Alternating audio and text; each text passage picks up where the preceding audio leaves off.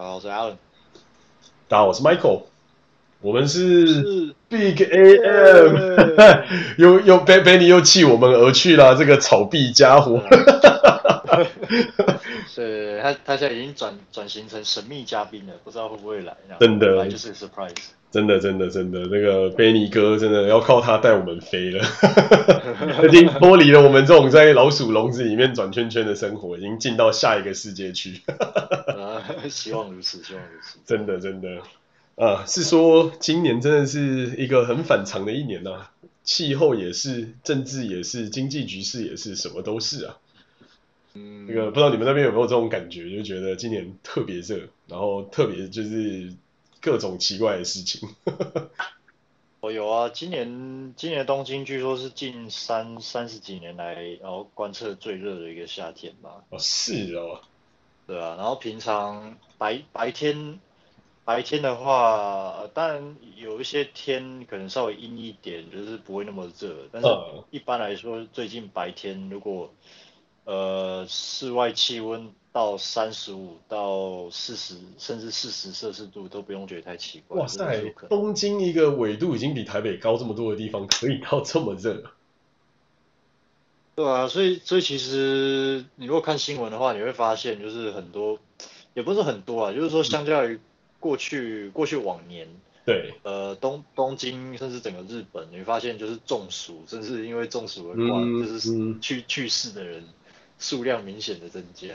我靠，因为热而去世，就是类似热衰竭什么之类的这种问题吗？之之类的，因为你想想看嘛，就是说发烧的标准一般来说都是你你你体温到达三十六，三十，我没记错话三十七点五度，三三七三七，对啊，三十七，对，可能三十六点五或者三七这个温度。可是你想哦，如果说室温就是室外的气温都都可能高于这个温度了，那还得了？哇，这个一听就觉得很可怕，觉得天哪！如果外面时不时就是来个三四十度的这种情况，你你要维持在一个低温，也应该也蛮难的，我觉得。对啊，先先不要讲说它气温可能会到发烧的那个 level，就不要说三十六、三十七好，就是可能在那个边缘，哪怕室外气温是三十六，它，因为你知道它。那个能量或热量，它会从高温的地方往低温的地方流嘛？那是那你的体温又低于这个温度，所以就变成是那个那个那个能量一直往往你的那个身体流，然后让你的体温一直升高。是，对，那那就是等于会让你，就是会让你的到最后会让你的那个体温可能处于一个类发烧。嗯，因为你就一直都在一个高温的情况下，就没有办法。对对对对对。哇，这个。如果如如果你的体质没有没有好到可以就是。就是那么那么强劲的调节过来的话，那你会中暑或者是发生不舒服，那也是很那也是可以预期的事情。嗯，完全可以想象，哇，这真的很可怕。这个如果十连连东京都到了这种快要四十度的这个境界，那 我真的是完全无法想象，那这生活到底要怎么过下去啊？因为只能开着冷气二十四小时，天哪！我我现在回想起来，我今年我今年做的最棒的一一笔投资就是，我年初的时候，我终于我终于把原来那个我我买这个房子的时候付的那个烂烂的冷气给换掉了。哦。然后换了换换了一台就是呃，怎么讲，算是大大金空调里面顶顶配系列之一的其中一个系列，嗯，X 系列。然后它它它对于温度还有呃温度湿。它除了温度、湿度可以全方面的就是呃半自动调控之外，然后它我觉得它最棒的就是它还有，它还它还附有就是室内跟室外的那个换自动换气功能，哦，就是自动交换空气，然后让你会觉得就是不是一直都是内循环在同一个地方闷着这样。对对对对对，哦，然后用用到目前我我觉得非常非常的满意，那我觉得这是我今年最棒的一个投资。嗯，认真觉得这个听起来非常不错。所以它是你是买冷气吗？还是是买现在很夯的热泵，就 heat pump？啊啊，你你你说那个是什么东西？我就是 heat pump，就是现在有一个比冷气还要再更算是 popular 的一个一个装置吧，就是叫它叫热泵，就是 heat pump。然后它它的作用就是冷冷热气的交换，也就是说，冬天的时候它可以提提供暖气，然后夏天的时候它可以提供冷气，嗯、然后它不是不是用制热或制冷的方法，所以它比一般的冷气还要再节省能源。哦，我我不确定，我不确定这个技术有没有用到我现在用的这台冷气上。嗯，但是其实一般一呃，应该说空调，不应该说冷气，因为大部分大部分日本的空调它都是兼具冷冷暖气功能的，就是说，对对对对对，一般都是会有，就是冬天冬天制热，夏天制暖嘛，哎不对，冬天制冬天制暖，夏天制冷，但是就是对，它是运用，因为它听起来它也可以就是去做外外面的。气节调循循环的调节，所以我就在想，会不会这可能是热泵？因为我们最近也在思考，是不是要来换冷气，然后就开始研究到，发现有一个热泵这个技术，就是它跟冷气非常像，但是它比冷气还要节省能源，然后它可以在热的时候把热的气排抽出去，然后冷的时候把冷的气抽进来，就是有这个有这个比较特别的这个作用，这样。哦，可能我我猜可能各家。就是这是其中一种，其中一种就是技术啊，但是每一家、嗯、每家公司可能有各自不同不同独自的做法。对啊，对啊，对啊，因为大金在美国也有也有做 heat pump，所以我们这一阵子就是一直在研究，就是到底是要买大金，还是要买美国本土的一些就是空调品牌，或者是这边的一些热泵的品牌这样。哦，可是大金的话，我。至少我自己我自己用到用他们列到现在啊，嗯、我觉得还不，我是觉得还蛮满意的。嗯、呃，尤其是 尤其是像今年这个这个那么夸张的天气，它可以让我在室内就是仿佛处于一个平行宇宙般的舒适，然后我就觉得啊，这个钱花值得，值得。那不错啊，那不错，那确那确实是不错，因为我们最近也是热到真的是觉得太不可思议，开始在思考，就是明年应该是要来装个空调，那看是要。看是要搞个就是热泵，还是要装个冷气这样？那现在我是比较倾向热泵，因为热泵看起来是可以节省很多能源，然后让整个环境就是也也比较也比较快的，就是冷却或是加热。嗯，对啊，对啊，而且而且更不要说现在现在因为那个全球全球供应链好像还是没有恢复嘛，所以很多东有些东西不要说车子啊，听说现在有些家大型家电什么。嗯，你如果要订订新的，搞不好你也你也是要你也是要排队或是要等。是啊，从去年开始，那时候我们在询价的时候就已经等到天荒地老，然后加上去年又是有史以来最热的一一一个夏天，就是有一个礼拜的时间，就是我们去打疫苗那一个礼拜，我靠，热到四十度哦，就是摄氏四十度，嗯、然后华氏的一百一百多度以上，然后就想说，哇，这个。已经这么接近北极圈的地方可以热成这样，这个简直这个世界就像要毁灭了一样。哇，你们是西雅图哎，可以，你们也可以烧到四十度了。去年很可怕，是非常可怕。然后今年，今年就比较 bearable，今年就比较能够接受，因为我们大部分这边的房子都有就是蛮好的对外的空空气的隔绝，就是它会装很多就是所谓 insulation 一些隔绝层什么有的没的东西，所以。可以 keep 住那个温度 keep 比较久，但今年也是一度热到大概三十四五度吧，就觉得哇还是好热，我就觉得，而且加上每天 work from home，然后又看着电看着电脑，然后又看着荧幕，然后这些东西全部都会发热，就觉得哇天哪，我真要疯了。对，所以也对啊，哎哎，听说听说北美，就像比方说像你们那边，还有就是欧洲，嗯嗯，很多大部分的平平房呃平房其实是。根本平常根本就没有冷气，是啊，因为他们不止平房，因为他们夏天其实一般不会热到那么夸张啊，然后顶多就是哦通通风就差不多了。是，他们比较需要反正是冬天的暖气那样。没错，暖暖气是绝对必要的，因为毕竟已经接几乎很接近极圈了嘛，所以冬天的冷是非常可以可想而知。但是冷气这件事情确实是很少有。家庭或者是很少有这种就是所谓的住宅住宅户会装，甚至我们有朋友住在那种 condo apartment 里面，就一样都是没有都是没有冷气，也是很可怕。那种热起来哇，又比我们这种 single family house 还要来得更热，因为你就等于一堆热就蓄积在一个大的 building 的里面，然后就就一直排不出去这样。对，所以所以这也是为什么今年到欧洲就是光一个热浪来就一次死了一堆人嘛，因为就是。你基本上你也找不到冷气，然后你也没有地方可以躲，嗯、然后公共场所又爆，又挤到爆，然后又加上又有疫情，大家又不是很敢，就是太全部挤在一起，那就真的是很可怕。对啊，而且重点是，就算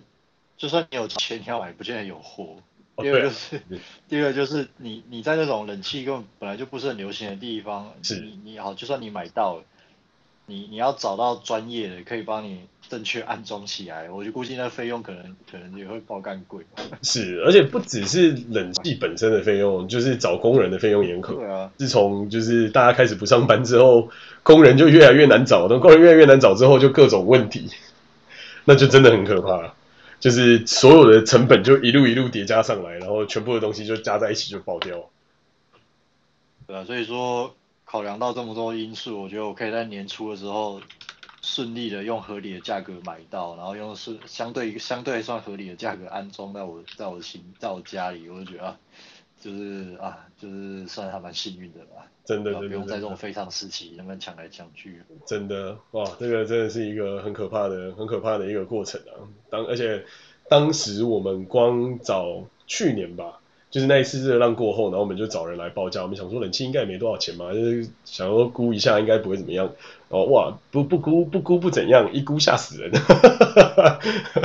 随便来装一个全户的空调，就是最最基本的费用就是。like 一万一万二美金起跳，我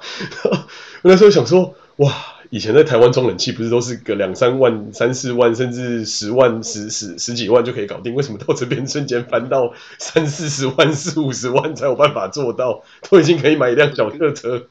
就觉得可是你可怕。可是你那个是全，你说的是全户的吗？还是说就是一两个房间？全户的，全户的。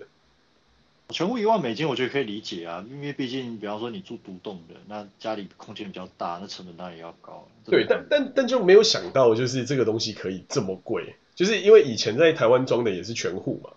然后还是那种什么日本进口压缩机的那个日立空调，然后那些有的没的东西，就是一装一装你也不会花到这么多钱，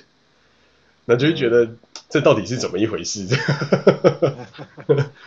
对啊，而且它还不用另外挖管线，因为它就是跟暖气，因为家家户户都有暖气嘛，所以它就是直接走暖气的那个线路，就可以直接变成冷气的线路。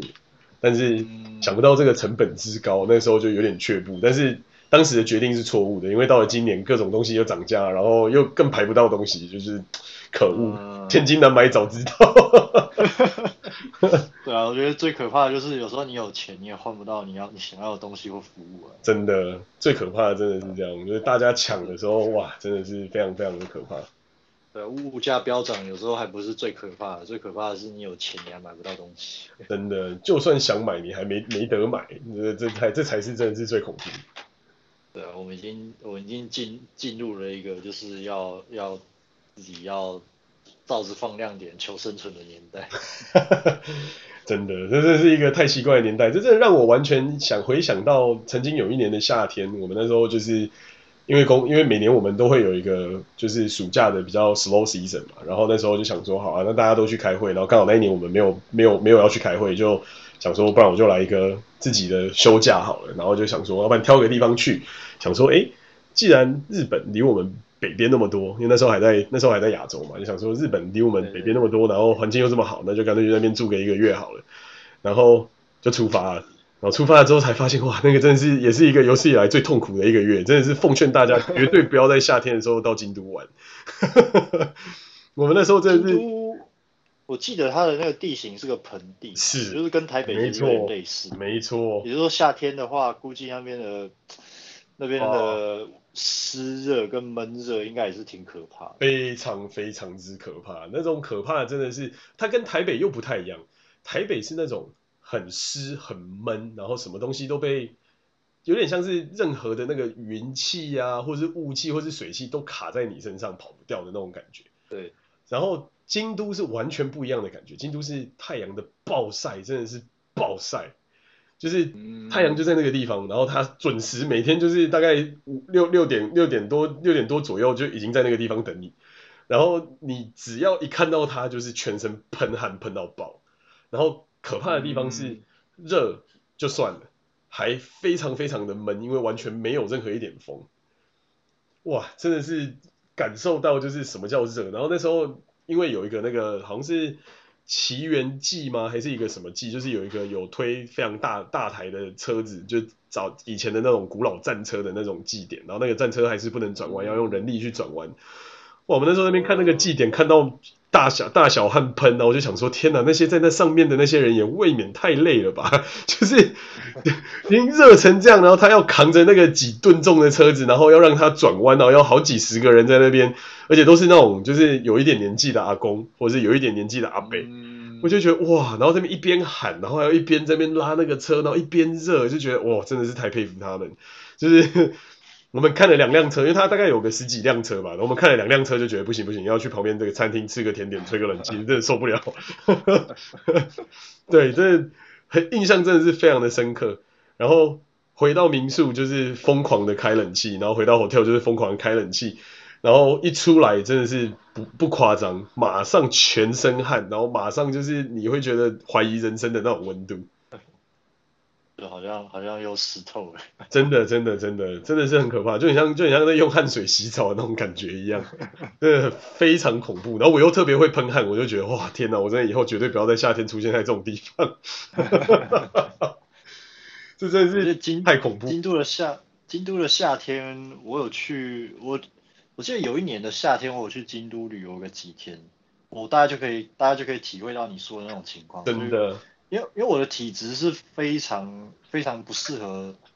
湿呃闷闷闷闷湿的那种环境的人。嗯嗯嗯。对，所以所以我我那时候我我只是去京都夏天去京都旅游个两一两天还两三天。嗯嗯嗯。然后我那时候就可以确认一件事情，就是说这个地方绝对不会夏天。就是如果我会。应该说，如果我要选择一个就是常住的地方的话，嗯、那京都可能不不可能是一个不适合的地方，因为它的夏天实在是太臭太长。对，因为主要是我觉得热热热我都还可以忍受，但是那个湿湿气太重，这个我没办法。哦，真的真的真的，而且我印象很深刻，那时候因为观光客嘛，所有景点都要去走一趟。哇，那个时候的鸭川真是臭的可以，就是。到了夏天，我觉得我真的也是不怪它，因为它水量也已经少非常非常多，然后你就真的完全可以感觉到为什么人家讲说臭水沟 臭水沟真的是这样，就是到了夏天跟那种环境的热，然后再加上水的蒸发，然后再加上可能有一些什么有的没的东西，哇天哪！第一次觉得日本也是会臭的。对啊，臭啊，还有蚊，还有可能有对，然后蚊子虫虫哦，真的是多得不得了，然后。后来又后来那那趟 trip 又顺便去了那个，因为金金就会跟阪神一起嘛，哇，就唯一大概就只有神户稍微好一点，因为可能是傍海的关系，所以海边那个海海风吹来还是稍微比较凉快一点。然后当然中间还有停留一个记录城啊，我真的是认真觉得古人的智慧非常的非常的佩服，就是外面在一个热的到要爆炸的状态，记录城里面是凉快到一个不行，而且它是完全没有空调的情况。哦，我就真的觉得这真的是很佩服。然后那时候去那边走呢，它有个很长很长的长廊嘛，就是当时那个公主被被就是住的地方，然后还有她的一些就是呃，她他们那些其他的那些侍女什么那些人住的地方。哇，他那个长廊设计之好，真的是觉得非常厉害，就是完整到一个不行，所有的建筑物都保留的很干净很漂亮，然后整个里面的空间是凉快的。我真的是必须佩服，就是在那个年代就有办法做出这个样子的建筑物的人，然后他们能够去用这些所谓的真正的这种风水，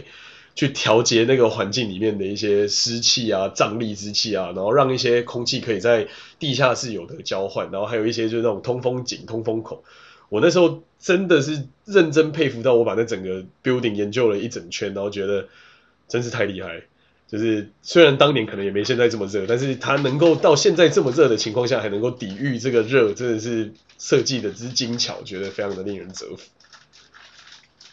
或者换个换个角度想，也就是因为那个时候没有那么多现代的技术，所以他们必须在在很多这方面，比方说格局啊，或是什么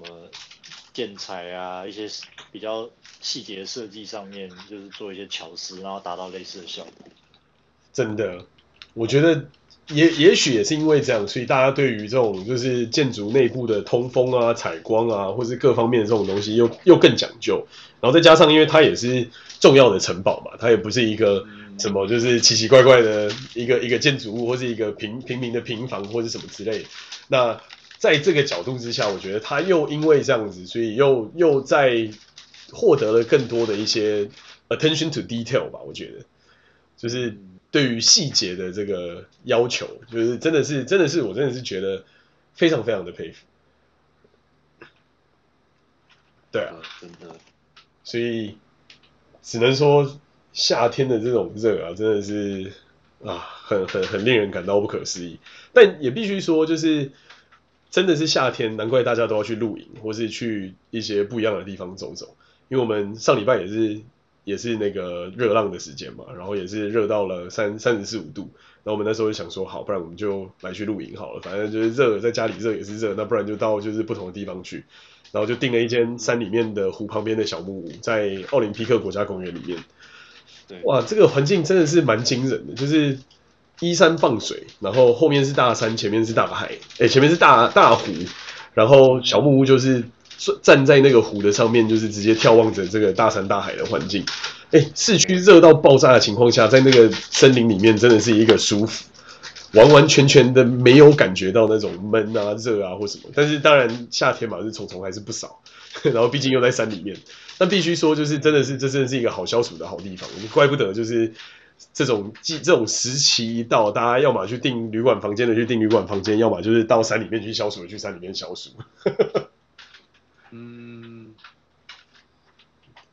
对对，真的就是只能说。真的要真的要就是好好思量一些这种，就是遇到遇到避暑的时候应该要怎么做的一个一个一个状态吧。因为毕竟我在想，今年都可以热成这样，那明年可能就是又又又比今年再更热吧，然后热的时间可能又更长，那就很难想象这样子在热带国家的这些生活的人们到底该怎么办？连温带都可以热的跟鬼一样，但热带真的是难以想象，真的。对啊，所以必须说这个环环境的变化还是真的是蛮蛮令人感到有感的，也也必须说就是真的是必须要好好重新思索一下，就是到底应该要怎么样去让这个环境能够有更好的更好的出路嘛？就像刚才提到那个热泵，我觉得就是一个蛮有趣的技术，那或者是一些如何去运用这些热能去发电，或是运用这些热能去做一些其他的事情，然后。让我们的环境能够变得更 livable 吧，我觉得这个有时候也变成是一个蛮重要的的一个呃未来的课题吧。嗯，对啊，不过我觉得从个人的角度去想啊，就是说，你你你如果可以预见到，就是呃，比方说气候异常啊，可能超热啊、超冷啊，一些有的没的，对，那那你你你最好就在你你。尽你所能的范围内，先做好准备。是啊，就是这种变化，现在都是说来就来，而且一来就很持久。那能够好好的就是存活下来，做好准备，真的是蛮重要。可以预想得到，这个只会越来越加剧，所以为未来做打算，我觉得还是蛮蛮重要的一环。对啊，而且而且搭配了现在现在人类大大环境的一些动荡，你就会发现，就是说，嗯。好像随着时间流逝，就是它留给你的窗窗口或者是说选择，好像只会越来越少，对吧？不管是不管是东西物价上涨，或者说本来你买得到的东西，可能因为供应链啊种种原因，或是或是公司倒呃生产商倒闭什么的，可能可能会被人买不到，也不一定，或是价格涨到你觉得不可思议。是，这个确实是，尤其是当大家又在有同样的这个路上走的时候，不管是啊。呃消暑防或是防寒的这些东西，甚至我们可以预见得到，现在是，哎、欸，现在应该已经刚过了秋秋天了吗？秋分吗？因为我印象中好像大大夏天呢。我印象中，如果照以前古人的节气来看的话，好像大暑已经过了。然后，嗯、然后我印象中现在好像已经进入秋分，还是是秋天的开始。哦，你说入秋的时候？对，我如果如果没记错的话，我看看哦，秋天，对啊，我们我们大暑已经过了，然后立秋是八月八号，然后现在是八月二十三号是处暑，然后接着到九月八号就白露了，也就是说，其实已经慢慢慢慢已经要消暑，就暑气大概就到这边，因为二十四节气的逻辑是说，就是这就已经是暑气之子嘛，那。寒气就即将要开始来，那这就又会更可怕，因为从气候讲到国际局势的状态，像现在欧洲的这个局势，他们虽然夏天没有冷气，哎，冬天又又又又即将到来，其实冬天也会变得非常可怕，因为战争还没结束，全欧洲最大的天然气供应商也还没有玩完，那这一局会怎么玩下去？我觉得这也是看见得到的一些蛮可怕的即将会发生的一些事情。其其实德国以以德国来讲，呃，应该说。如果德国和整个欧洲啊，现在照现在情况来看，他们冬天天然气不足的情况，应该已经一定是可以确定。对啊。我为什么会这样？为什么会这样讲？是因为，呃，我不知道你们看到新闻，就是说现在俄国俄俄罗斯对德国供气的那一条北溪北溪一号吧。呃。他他现在呃，但但你要说是是。真的是这个原因吗？还是说就是俄罗斯就给一个借口，然后故意降低那个输气量？据说他现在现在供应的输气量只有，呃，只有平平时正常的百分之二十。哦，哇哦。对，然后欧洲那边的，据我所知，欧洲那边的天然气的使用逻辑大概是这样，就是说夏天他们使用量不会那么多，但是他们他们还是会先把呃，因为它供气量大正正常供气的时候，它的量是固定的。但是夏天的话，夏天的话大概是处于供供过于求的状态，但是他们还是会，他们还是会把把气输过来，然后先储存储存起来，嗯，然后是为是是为了就是说冬天的时候是，因为冬天的时候它同样输气量可能你会供不应求，对，所以这时候这时候你要把夏天你储的气一起拿来用，这样子刚好可以平衡，对，对，那那现在问题是夏，但是现在现在这个时候你它的那个气量就。就已经走平常百分之二十了，你觉得它能够？然后现在现在他供的搞不能不能够他现在这个时间用，搞不好都不好说。所以他现在能够储多少？对，那那更不要说冬天来了之后，好假设啊，假设冬天来了之后，呃，俄罗斯照合约，然后继续继续就是继续给你一百 percent 的供气量好了。对，即使是这样，可能可能也还是不够，因为你夏天储了就不够多。是啊，是啊，因为每天就算你虽然是消耗，但是每天还是会有一定的使用量用掉。对啊，所以对啊，所以所以其实我我对欧洲我对欧洲这个情况是蛮悲观的啊，因为毕竟你你你天然气这个东西就像生命线一样掐在人家手里，那你你就没有什么谈判的空间嘛，对吧？啊？那人家如果要这样搞你，那你也只能你也只能认命吧。是，这个只能真的是只能完全说，就是现在的欧洲局势真的是非常的不太妙，因为这一件事情的影响真的会影响很大，也也因为这样，所以我们也一直在思索，是不是应该要趁这冬天来临之前，赶快去拜访一下欧洲玩一玩，趁现在欧元对美金可以一比一的时候，赶快去那边走走。哦，真的吗？我我现在想法反而是，就是如果局势没有改善的话，最好是所谓。为邦勿入嘛，就是说还是还是千千里那边远一点的。是 是是，对啊，这是一个想法没错。但是今年如果说去年的关键字是夏威夷的话，我觉得今年的关键字应该就是欧洲吧。就是真的吗？我我觉得我觉得先不要太乐观了，因为一旦一旦他们那边经济呀、啊，甚至基本的能源什么的，或者物价什么物物物价什么都出问题的话，那它整个。整个社会实际上会乱成怎么样？我不敢说，真的。对啊，就是因为你要去旅游的话，你总是要先确保你，你你那个地方是你可以安相对安心的旅游，你不用担心什么身家性命安全这种问题，对吧？就真的不要把欧洲想得太美好了，就是尤其是在那边，尤其是在在当地，如果说当地人都可能过得不是很好的情况之下，对吧？作为游客或者是外。或者是非非本地人，你可能就是要掂量掂量一下。是啊，是啊，是啊，这个这个是完全一定有想到的，所以才会说要在冬天来临之前赶快去一去嘛，至少现在还有个机会可以，就是到那边玩一玩，然后同时又不太会遇到这一类的这些问题。那再接下来会怎么样，嗯、就很难讲。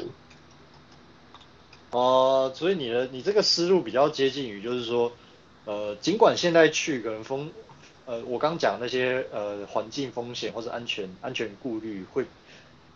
会比在更早以前还要来的大，但是如果说你现在不去的话，未来未来这些等到这些问题再更严重，你都更去不了。就是你再你再晚去，你可能就真的更没有机会去。哦，对对 对啊，这也是一种思路啊。OK，真的，现阶段的想法完完全全是属于这个角度的想法，我就觉得现在如果在，因为以前很久以前我们去过嘛，然后觉得印象还可以，但是就不是不像去玩，老实说，比较像是去探险。就是你会看到很多老建筑，你会看到很多很有特色的东西，但你同时也会很提防，就是万一哦有什么吉普赛人来偷你的东西啊，或者是什么犯罪集团，啊，或者是走错路口，你可能就被抓去卖肝卖肾啊之类的这种有的没的东西，就是这种东西还是多少会担心，因为毕竟治安相较于，比方说我们喜欢的日本，这是天差地远。那嗯，相较于美国，美国也有分好区跟坏区，但欧洲的好区跟坏区几乎都是 blend 在一起，就没有什么像美国这么明显。比方说，告诉你底特律就是不要去，但是你可能可以去一些其他的地方。那说今天到了巴黎，哪里是好区，哪里是坏区？老实讲，哪里都可能是好区，哪里都可能是坏区，所以就会也比较有这种感觉。那上一趟旅游下来，我觉得可能去的地方也相对的比较安全，就是比方说荷兰啊。比利时啊，然后呃那个卢森堡啊，或者丹麦，就是相对都是一些比较比较安全，或还有德国，就是都是一些相对比较安全的地方。但是可能比较动荡的地方，比方说像西班牙、葡萄牙、意大利啊，或者是一些东欧的地方，甚至我觉得现在去东欧都蛮难的，因为乌克兰的战争嘛，然后可能旁边什么捷克斯洛伐克等等那些真的很漂亮，但是也很也有特色的地方，就变成一个想去但是又不太敢去的地方。对啊，其其实补补充补充一点补充一点，你刚刚讲的啦，就是说还是有分好区跟坏区啊，只是说你最好要问的在当地有居住经验的，他比较能告诉你，是，确实。事实的真相对啊，有分啊有分啊，其实伦敦也有分啊，对啊对对对对，是啊伦敦，但但其实伦敦我觉得就感觉不太出来，又或者是可能我那时候是学生时期太穷，所以大家都说不要去。东伦敦，不要去 Brick Lane，不要去那边伦敦以东的那些地方。哎，我那时候就住在那，我一点感觉都没有啊。啊我觉得还有什么 Zoo Park 是不是？对对，但是但是老实讲，我会觉得就是那就是一个比较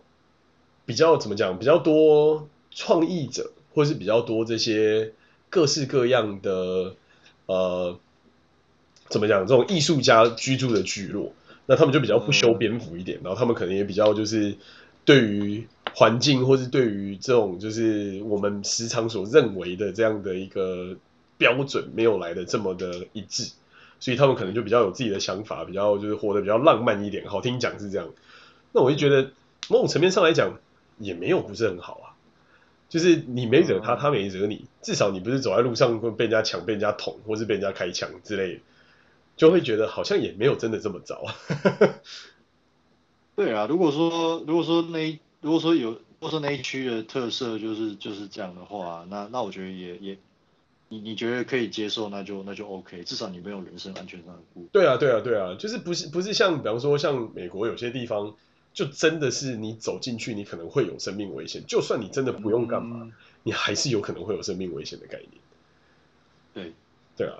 你不知道他可能冷不防就来给你一枪，然后就把你的身上的东西全部干走之类的，那那那那种感觉才才是真的是比较可怕一点。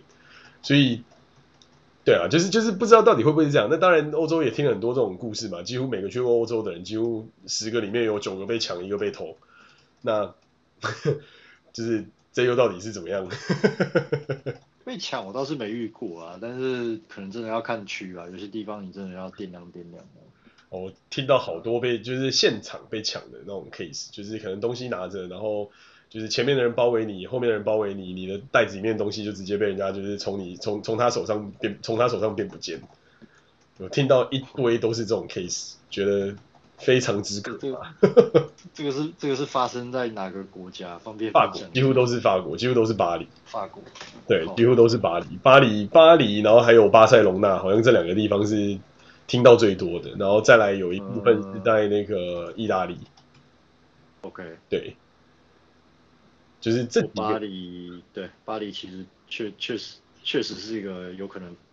有可能遇上各种各样奇奇怪怪的人的地方。是啊，所以就也会相对显得比较保守一点。然后再来就就回过头来到刚才讲的嘛，就是那现在就已经这么可怕了，那如果真的更可怕的时候要怎么办？对，那真是可怕到不行。而且巴黎的公巴黎的公共交通是只有法文，只有法文的。哦，对啊，这真的很狂。明明那么多国际游客，他硬硬是硬是不给你英文。这就是身为巴黎人的一种自信吧。就是说啊，你爱来不来随便你。对啊，反正这我的国家，你要来不来无所谓啊。Not my business 的概念。啊，对。对啊，所以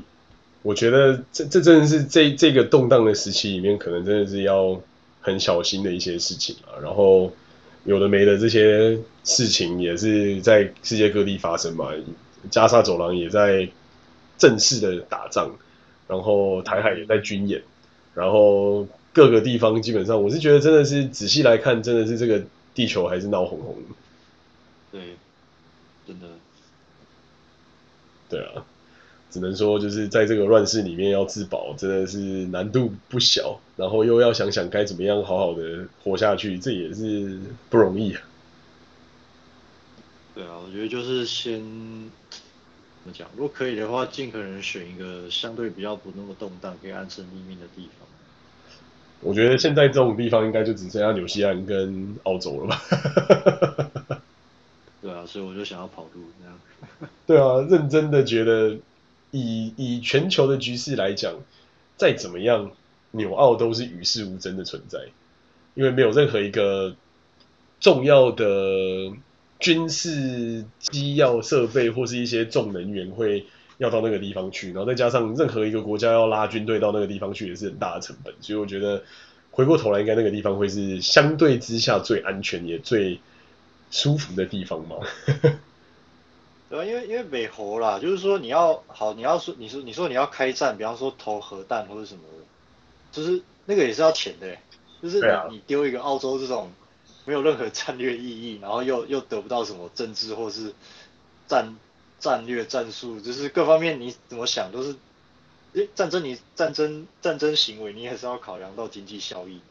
就是说你你打澳你打澳洲纽西兰这种地方你怎么？怎么想都觉得没有没有那个效益啊！你干嘛去做这种事情？对啊，没错啊，就是对不对？已经是一个既有的国家，然后又是在英美联盟里面，然后 resources 又是又是他自己独立的，那要要怎么去跟他玩？那、啊、有时候说实话难度是蛮高。对啊，而且而且纽澳纽纽西兰可能没可能不一定啊，但是澳洲的话，他们因为他自己资源丰富够丰富，人口相对于土地或自然资源也。也也算是相对比较丰富的，也就是说，如果必要的话，他关起门来还是完全可以内循环自给自足。是，就是完全关起门来的情况下，他完完全全是 OK 的，因为他就是一个完全自给自足的国度。然后纽西兰其实跟澳洲可以的话，他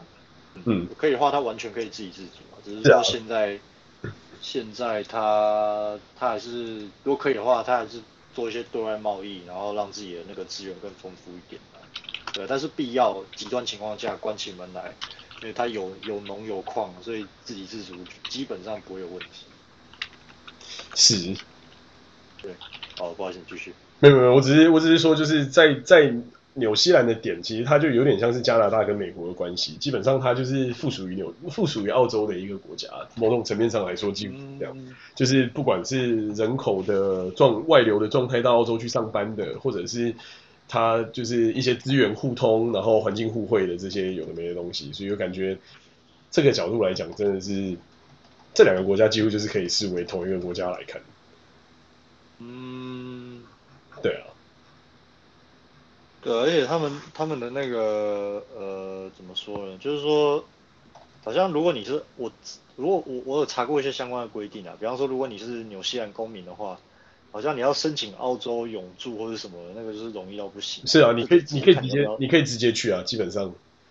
只是看你要不要去而已。对啊，但是但是其实从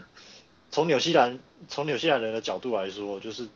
他已经有纽西兰公民了，那他要进出澳洲或者是去澳洲工作，其实就就跟好像在自己国家一样。是。大部分人可能也没有那么动力要去要去特别去再申请一个澳洲护照或者是永住。对啊。对啊，那对他们来说可能就没有太大的差别。对啊，就其实就跟就跟加拿大其实是一样的概念，就是如果你想要高薪的工作，你就会来美国，然后来美国基本上那个申请也就是一个申递出申请函这件事情就结束的一个概念，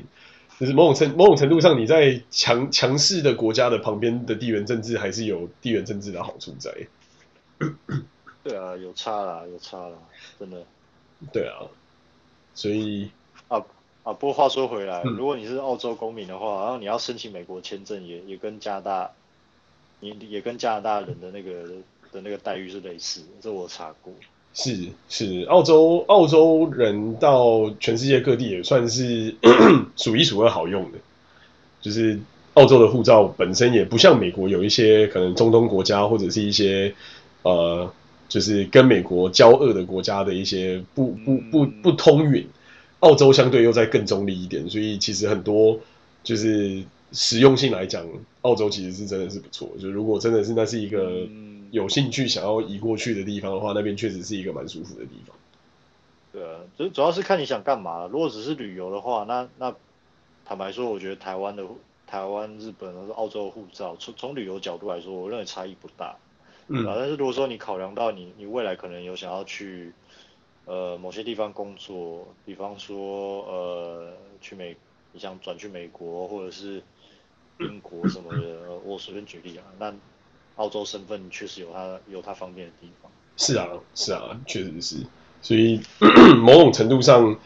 如果要考虑新移民的话，maybe 澳洲会是一个蛮蛮适合的地方，而且再加上。地广人稀嘛，它跟美国一样大，但是人口只有比台湾多一点，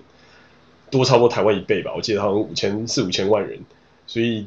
对啊对啊，就是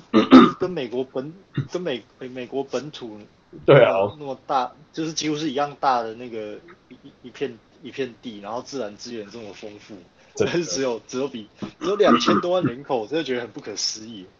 真的认真这么觉得。我我我现在我现在在想，澳洲可能是这个世界上可能为数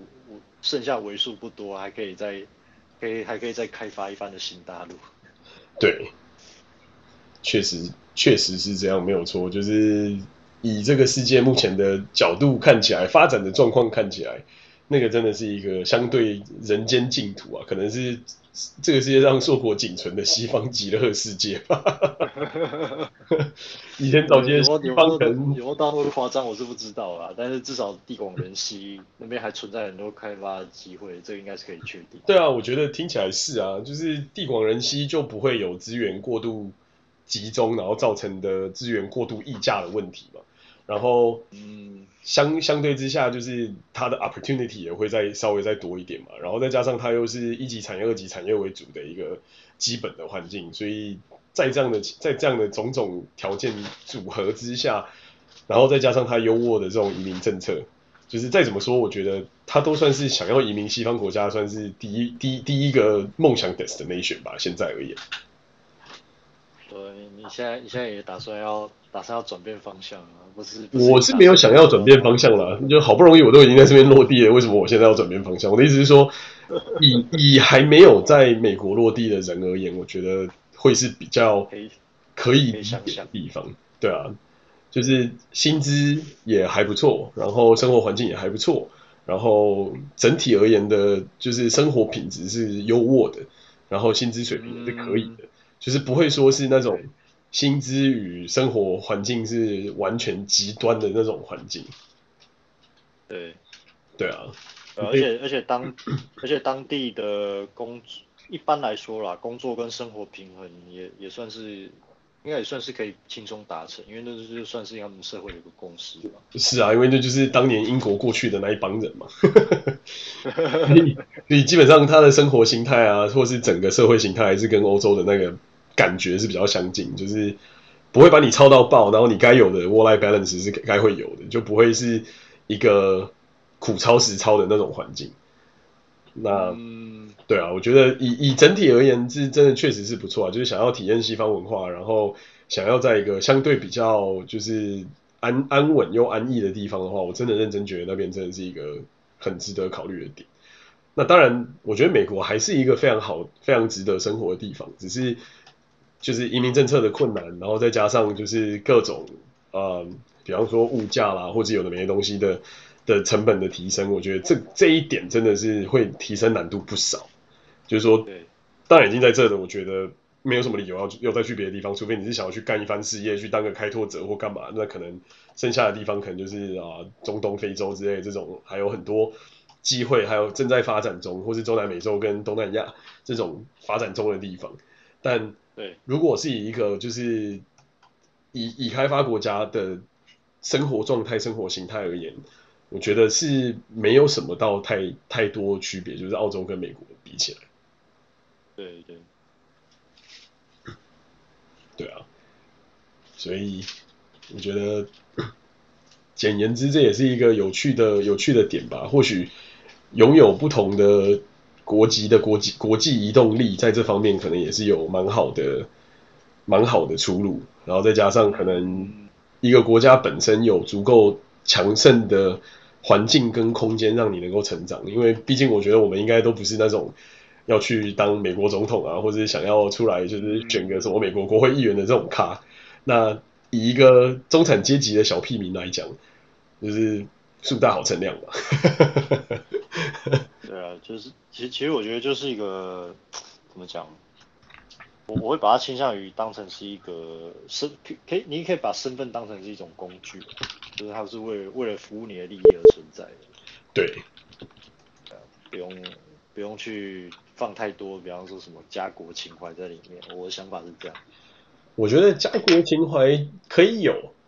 然后也可以缅怀，也可以有这种思乡之情，因为这毕竟是人之常情嘛，就是有这种，这是你这是你出生的地方，这是你成长的地方的那种 background。可是也必须要有能够及时认现实，对，就是你必须要知道你自己有多有几两重，然后你自己能不能在这些地方真的找到自己的机会，就是。太多的太多的怎么讲？太多的这些情怀也好，或者是枷锁也好，只会限制你自己的成长。那你就最后没有办法追求到真的自己有理想的生活或者是形态。那这就比较可惜，因为毕竟人就只活这么一生。所以很多时候，我觉得大家会有那种说啊，我的朋友都在那，或是什么东西。可是你到新的地方是可以认识新的朋友啊，你可以把新的朋友跟旧的朋友串在一起，就有更多朋友啊。就是有很多更正面的思思考的想法，可以让你。让让你可以拓展更多，就是对于这个世界的看法。那当然，这也回过头来，就是那也要是你有想要去探索了。因为有些人会觉得，哎，我现在这样活得也蛮好的，我也不需要做什么太多改变，那也不错啊。那如果你能够就是随遇而安，然后让环境就是带带着你上上下下的走，如果可以接受的话，那当然我觉得也是一个蛮好的一件事。嗯，对对。对啊，因为其实其实补充一下你刚刚讲的那个，就是说有些人他会他会讲说啊，我不想离开这里，因为我大部分朋友什么都在这里。但现实上确实是如你刚刚所说的，你到一个新的地方，其实你也可以认识当地新的朋友啊。就是这种生活圈的，其实你你只要花点时间或者是努力，你都可以再建立起来了。正常来说了，是啊。但是我后来想，我后来想过，我后来想了一下这个问题，就是说。后来我得出了一个小小的结论，就是通常会讲这种话的人，就其实他隐含的意思就是说，他其实就是他自己就不太想改变嘛，对吧？所以说你就算跟他解释这些，可能也不会不会有太大的用处。对，因为重点是他根本就不想要改变，他只是在这种情况之下，他会给自己找很多很多的借口。那尽管这些借口可能在现在现实世界根本就没有任何理据，那是完完全全是这么一回事。是啊，对啊，所以回过头来，我觉得还是能够认清自己有几两重，然后认清自己到底想要做什么是最重要的，然后接着去开始把一个一个的选项拉出来，然后想想哪一些是自己有可能，哪一些是 aspirational，然后就往那个 aspirational 的地方冲刺，至少你可以达到 aspirational 的九成八成，你也能够落到了一个不错的有期望的地方。嗯，没错。对啊，啊，啊，不过不过还是趁年轻的时候，可以还有时间，还有机会的时候，多多去尝试，多去体验啊。对啊，这样、嗯、你才可以比较可以知道说，哎，哪些地方可能会比较比较适合你啊，或者哪些地方啊，你根本没办法接受，根本就不适合。是啊，是啊，你只有遇过，你才有办法知道嘛。这种东西都是这样，就是没有遇过之前，没有人能够说个准。